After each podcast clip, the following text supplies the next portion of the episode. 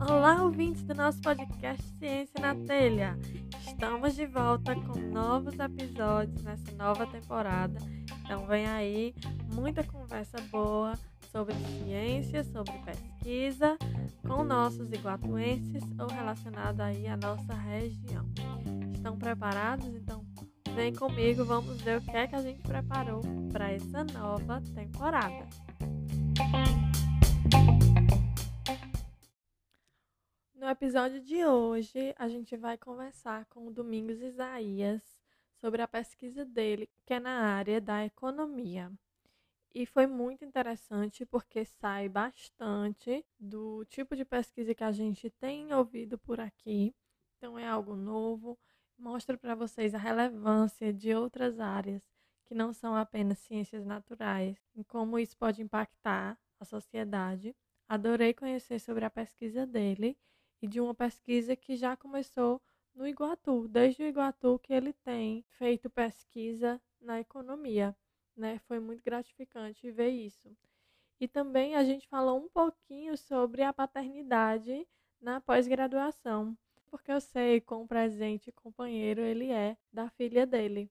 Então a gente trouxe essas duas abordagens aqui no nosso episódio de hoje.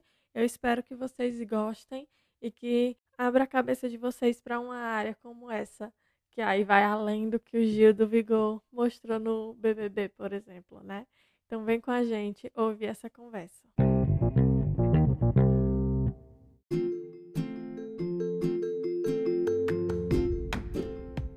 Domingos Isaías, filho de Graça do Esplanado e de Gilvan do INSS, também companheiro da Kelvin pai da Pietra, é bacharel em Ciências Econômicas pela Universidade Regional do Cariri, campus Iguatu, mestre em Economia Rural pela Universidade Federal do Ceará, doutorando em Economia Aplicada pela Universidade de São Paulo e discente do MBA em Data Science e Analytics, também pela Exalc, na USP.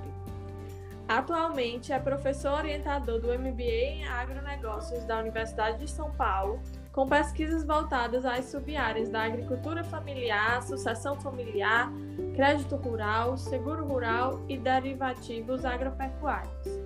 Como hobby, ele gosta de passar o tempo livre com a família e jogando conversa fora com os vizinhos. Seja bem-vindo ao nosso podcast Domingos. Oi, Raquel, obrigado. É, acho que eu devo começar agradecendo pelo convite. Né? É sempre uma satisfação poder conversar um pouco contigo. Né? Uma pessoa que eu tive meu primeiro contato ainda no ensino médio, né? e que a gente não, não imaginava naquela época que nós estaríamos hoje seguindo caminhos tão próximos, né? dentro da pesquisa. Então, é uma satisfação estar aqui. Tá?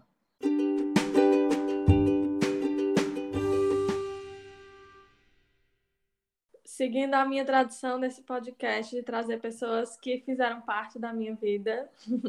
Como o Domingos mesmo falou, a gente se conheceu ainda na época do ensino médio, em uma atividade extracurricular que a gente tinha em comum.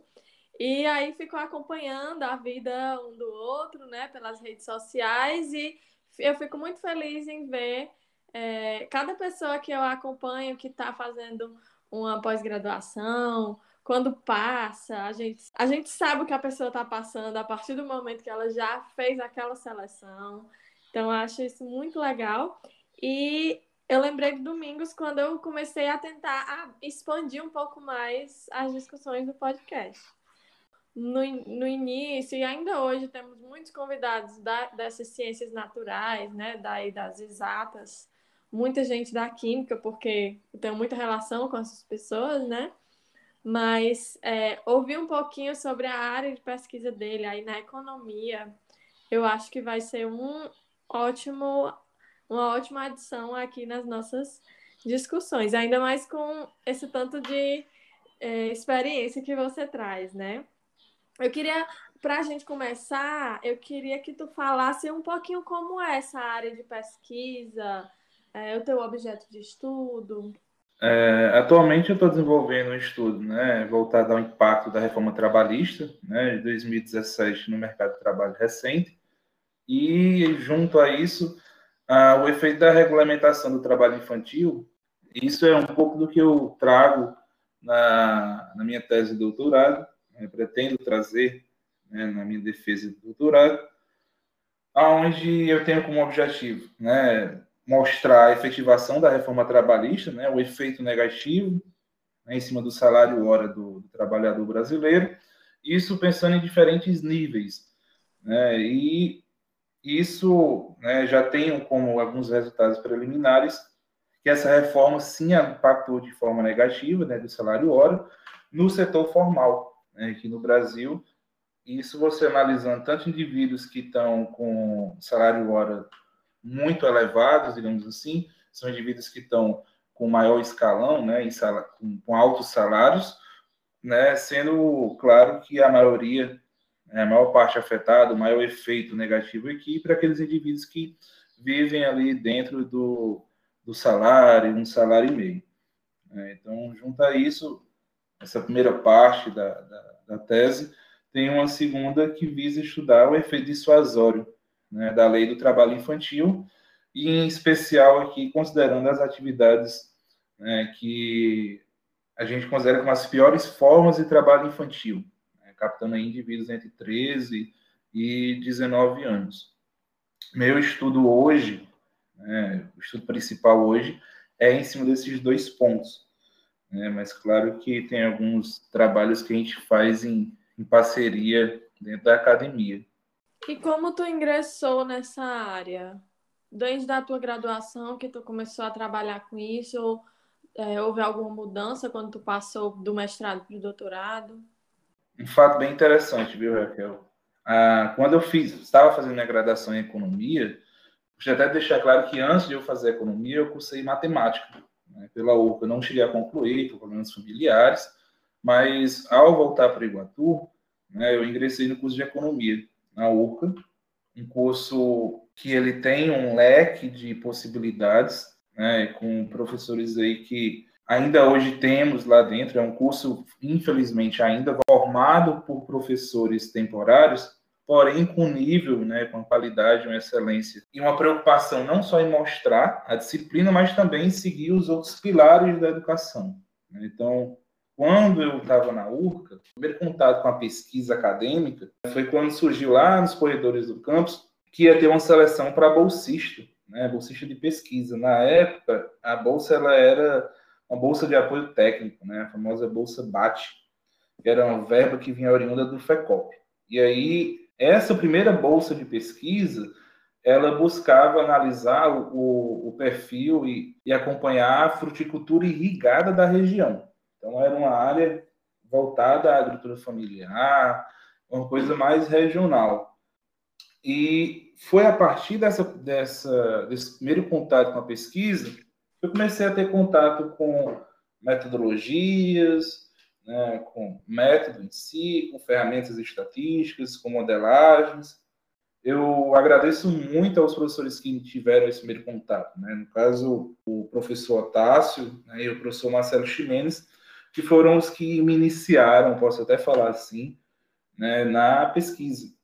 E dentro da graduação em si, né, a partir do conhecimento que eu fui tendo um conhecimento um pouco mais técnico a respeito das ferramentas e dos modelos e métodos, eu comecei a, ter um pouco mais de curiosidade, né, que eu acho que é isso que faz o pesquisador, é ser curioso, uhum. né, ter um pouco mais de curiosidade a respeito do mercado de trabalho, das desigualdades. Né? A gente sempre via no jornal, ah, a mulher ganha menos do que o homem, então no mesmo emprego a mulher tende a receber menos do que o homem.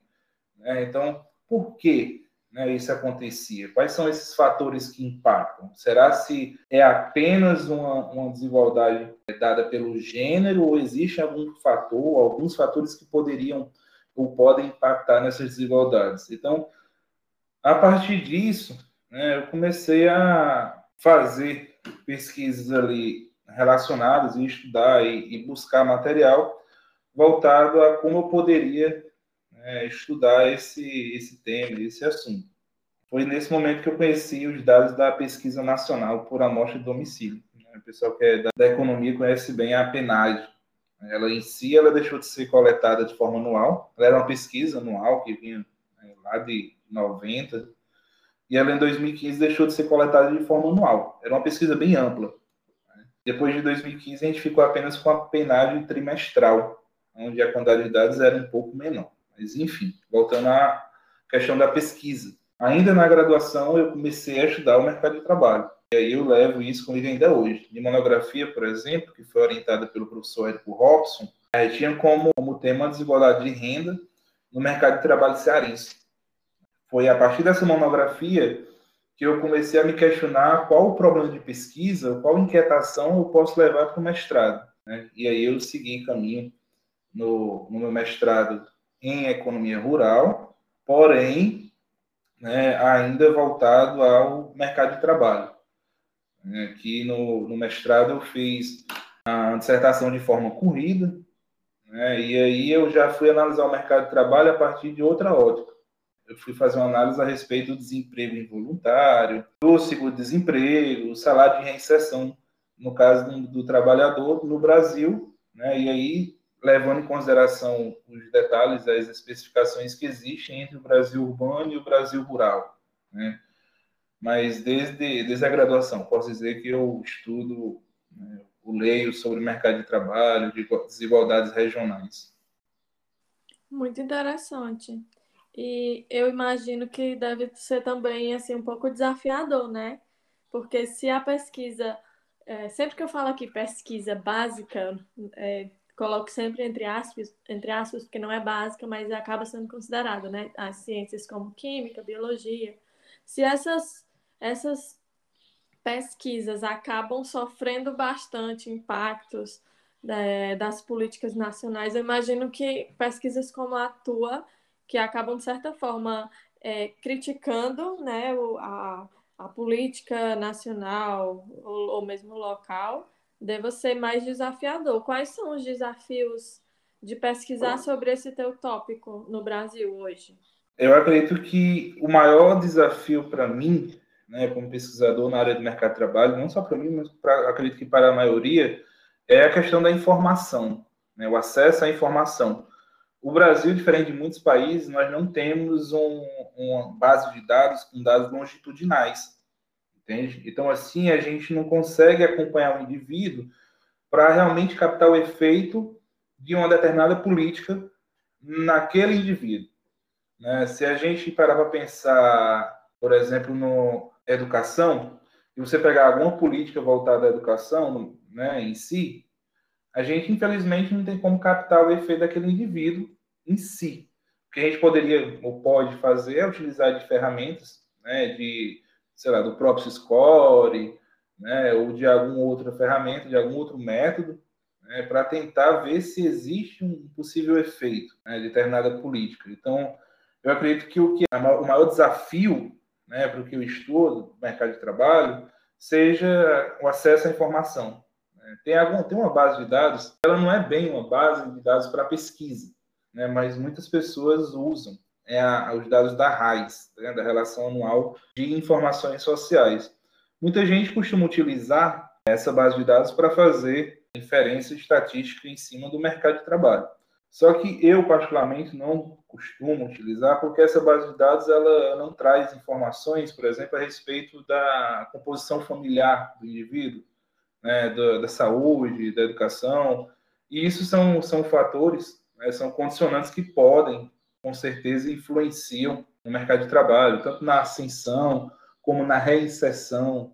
Uh, hoje em dia, por exemplo, a gente tem vê muito falar a respeito de pessoas que estão desalentadas, né? que são pessoas que já estão há tanto tempo fora do mercado de trabalho, isso há tanto tempo, lê-se há mais de três anos, por exemplo, uhum. que elas não, o mercado não absorve mais. Então, você vê um, um, um exército, vou até usar essa palavra, você vê um exército de pessoas desalentadas. Né? O mercado não consegue absorver mais essas pessoas. Eu acho que é o maior desafio para analisar esse tópico é a, o acesso à informação, para procurar entender por que essas pessoas não têm o acesso. O que é que falta?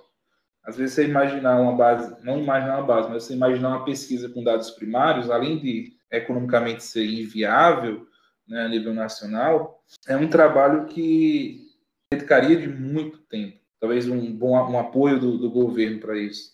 Realmente, o acesso à informação, eu acho que é o maior desafio.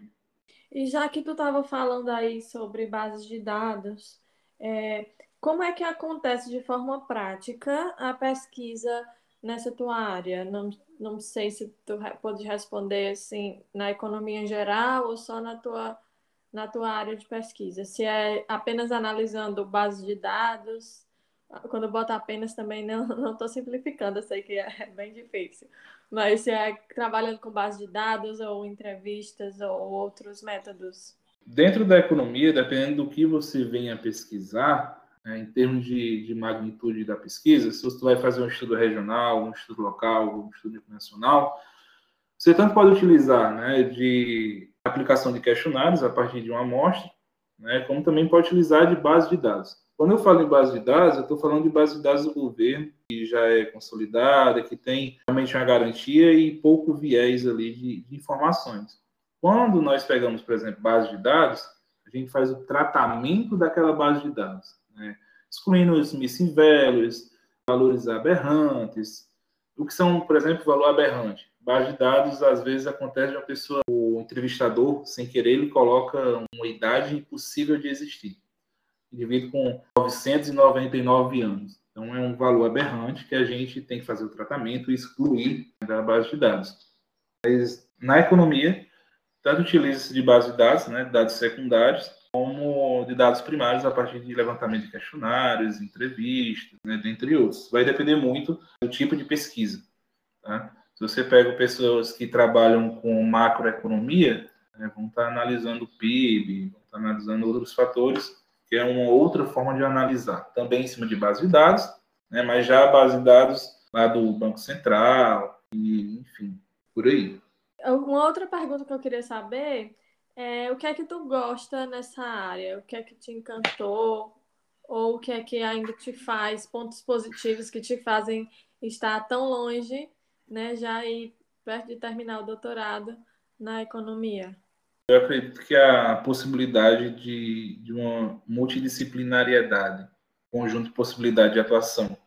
A economia ela, ela é muito ampla, né? o curso de economia em si ele, ele é um curso que você tem que entender de geografia, você tem que entender de história, você tem que entender de sociologia, você tem que entender de matemática, estatística, de economia brasileira. Então, assim, por ter um, um leque de, de, pontos aí interligados com vários, interligado com vários outros cursos, eu acredito que essa possibilidade, né, nessa, nessa multidisciplinariedade que existe. Além desse ponto positivo, outra coisa que me né, que eu gosto, que me faz estar nessa área, é a questão de trabalhar com, esse, com, com os dados e poder trazer para o papel muitas informações que passam despercebidas. Acredito que o que me faz pesquisar hoje, o que me faz estar, além da, da, da vontade e do prazer que eu sinto em literalmente sentar numa cadeira, ligar o computador e passar o dia olhando base de dados e arrumando e, enfim, trabalhando nas bases de dados, é, é, as necessidades que vão surgindo ao longo do processo. Por exemplo, na época que eu estava na graduação, não tinha uma necessidade de eu trabalhar com programação. Trabalhar com programas de programação com R, com Python, enfim. Uhum. Utilizar programas como SPSS, como Stata, era o suficiente. De acordo com que eu fui avançando um pouco mais nos estudos, foram surgindo necessidades de aprender a utilizar novas ferramentas. Então, essa, essa necessidade que a pesquisa nos traz, né, o que me trouxe, de estar sempre me atualizando, sempre aprendendo a fazer novas modelagens, a fazer correções, e a trabalhar com esse sistema, eu acredito que seja é, um ponto positivo e que eu acredito que vale a pena estar nessa área, né, pela essa necessidade que a área me trouxe de estar sempre, sempre lendo, sempre buscando algo novo.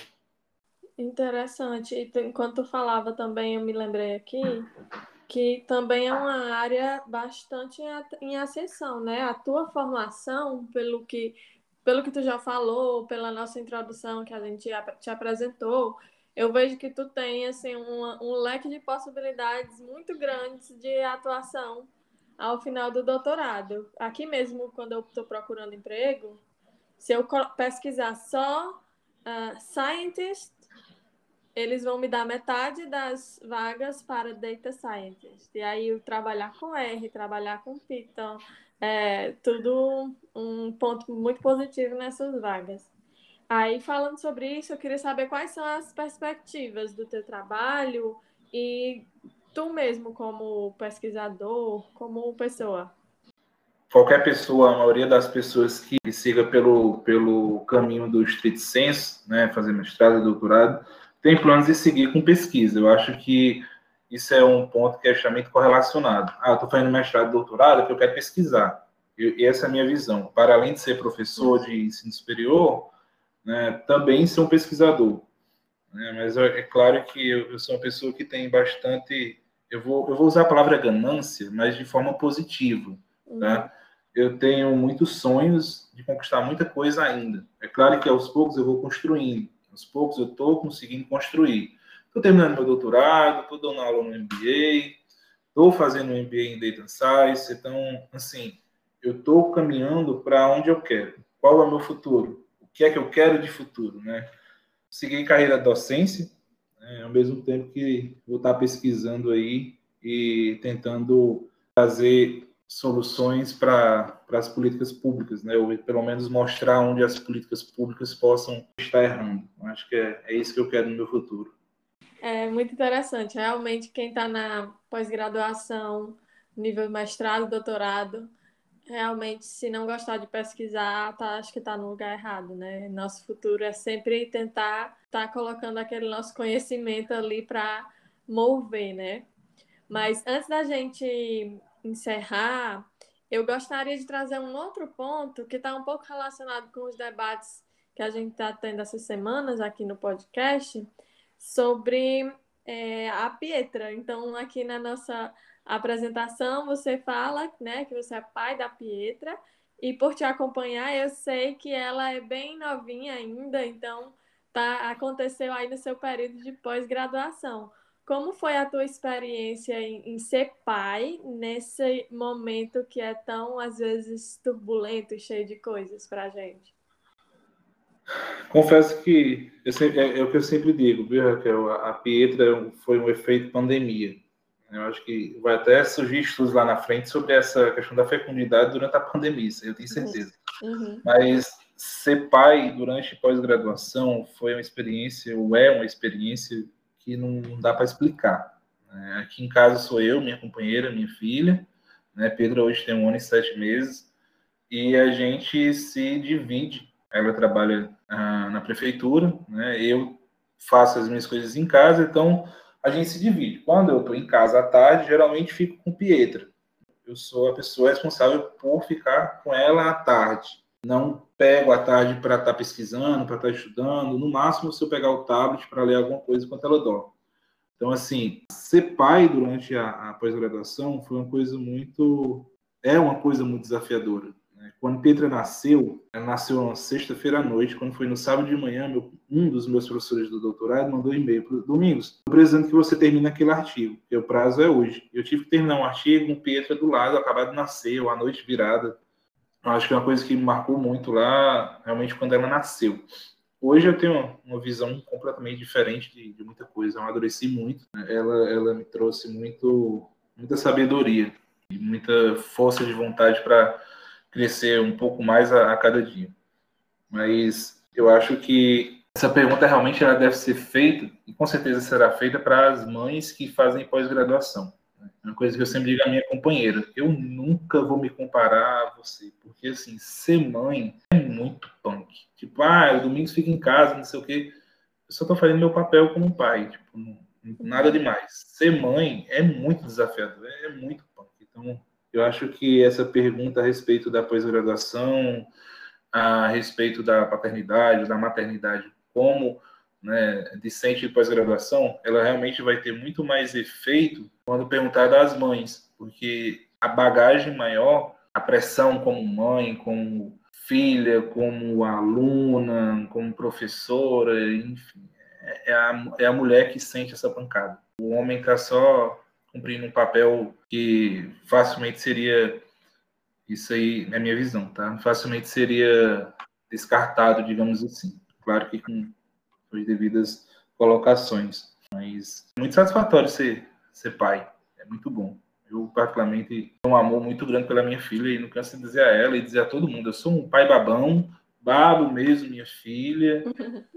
Estou aqui escrevendo, fazendo alguma coisa, ela entra dentro do quarto, vem, eu senta e taca a mão no computador, enfia o dedo na tela, não quebra não, que papai não vai comprar outro. Mas, mas é, é, muito, é muito gratificante, é muito satisfatório ter, ter uma filha, independente da, da época. Legal. É, sobre o fato das mães, também acho que também tem o fato que biologicamente elas estão ali numa mudança, né? E ainda tem que estar lidando com justamente com artigo, é, orientador, tese para escrever e tudo, deve ser bem mais complicado. A, a, cobrança que a própria sociedade faz, viu, Raquel? Tipo, a sociedade não cobra um pai, a sociedade cobra a mãe. Os pais abandonam os filhos e tudo bem. Uma mãe pensa em, sei lá, antes de ser mãe, em abortar, é, é cortada, né? tipo, é estraçalhada. Eu não estou comparando o abandono do, do, pai. O pai que abandona, ele, não sei se pode ser considerado como pai, mas a pressão maior é sobre as mães. É, é gritante essa diferença. Sim, e aí também eu acho que tem um fator do companheirismo, né? E, e aí, por isso que eu acho que é um pouco diferente quando a gente fala do Parenting Science, que tenta valorizar justamente isso, não só na pós-graduação, mas também quem já é professor de universidades, que também vai ter uma certa forma queda na produção, né, quando tem um filho. E aí, aí eles valorizam muito a questão da maternidade, mas também valorizam a maternidade nessas situações, porque em um caso como o seu, que você é muito presente, é muito companheiro, né, afeta o seu sono, afeta como você está mais disposto, principalmente nos primeiros meses. Mas eu acho que também tem essa diferença de acordo com o nível que, que os pais estão integrados, né? É, com certeza. Eu tive, eu tive a sorte, viu, Raquel, porque quando a Pedra nasceu, eu estava no Iguatu, já tinha qualificado a minha tese, e o meu orientador, ele praticamente me liberou os três primeiros meses, digamos assim. Tipo, Domingos, vai curtir tua filha que nasceu agora, tua companheira vai precisar de ti muito mais nesse primeiro momento. Então, assim, os meus três primeiros meses de Pietra foi dedicação exclusiva como pai, né? Ali eu parei de ser pesquisador, de ser aluno de doutorado, digamos assim. Foi dedicação exclusiva para paternidade. E foi muito satisfatório isso, e essa consciência do, do meu orientador, que ainda hoje tem. Às vezes eu falei alguma coisa, a Petra adoeceu, minha mãe também, enfim, é, e eu preciso reduzir um pouco mais ali a produtividade, ele entende, ah, saúde em primeiro lugar, vai cuidar da Petra, depois tu volta para isso aí. Então, acho que é muito satisfatório quando você tem um orientador que confia no, no, que você faz e entende né, o seu sua posição e o seu lugar, não só como aluno, como pesquisador, mas também como pai, né? Sim, verdade.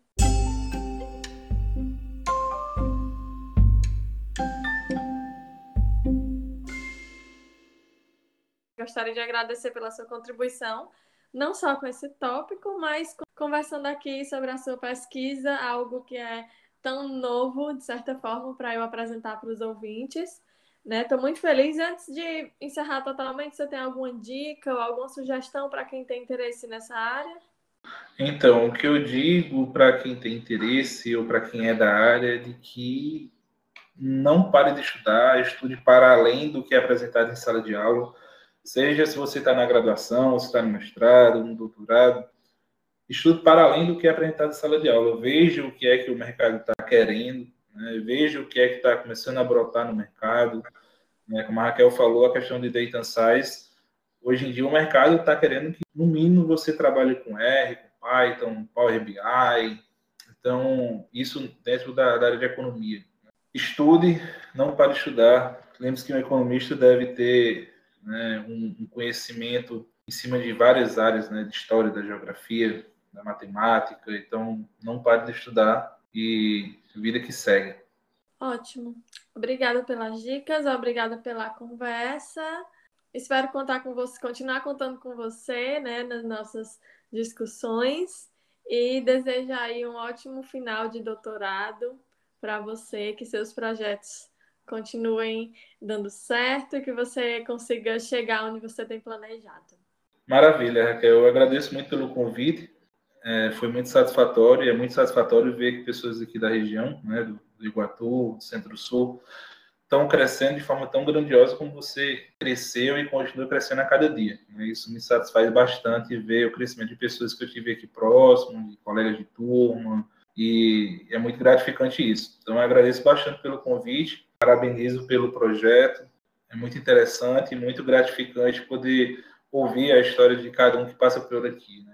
A Bruna, por exemplo, só para finalizar, uma pessoa que eu tenho total admiração. Né? Eu vi ela praticamente crescer dentro da, da graduação, fez o mestrado e hoje está aí né, trabalhando com eco de forma grandiosa. Então, eu acho que é muito importante esse esse podcast, a forma que você aborda os temas, né, para trazer e levar para as pessoas é, informações tão importantes do, do, que os iguatuenses e pessoas da região estão fazendo de bom com a pesquisa. Então, deixa eu deixar os parabéns para ti mais uma vez. Obrigado também. Obrigada.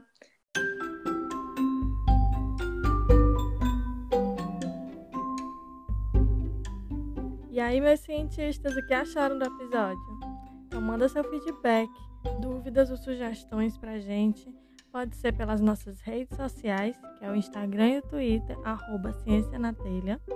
Pelo e-mail, que é ciencianatelha.gmail.com ou ainda podemos continuar essa discussão lá no nosso blog, que é ciencianatelha.wordpress.com. Então espero vocês no próximo episódio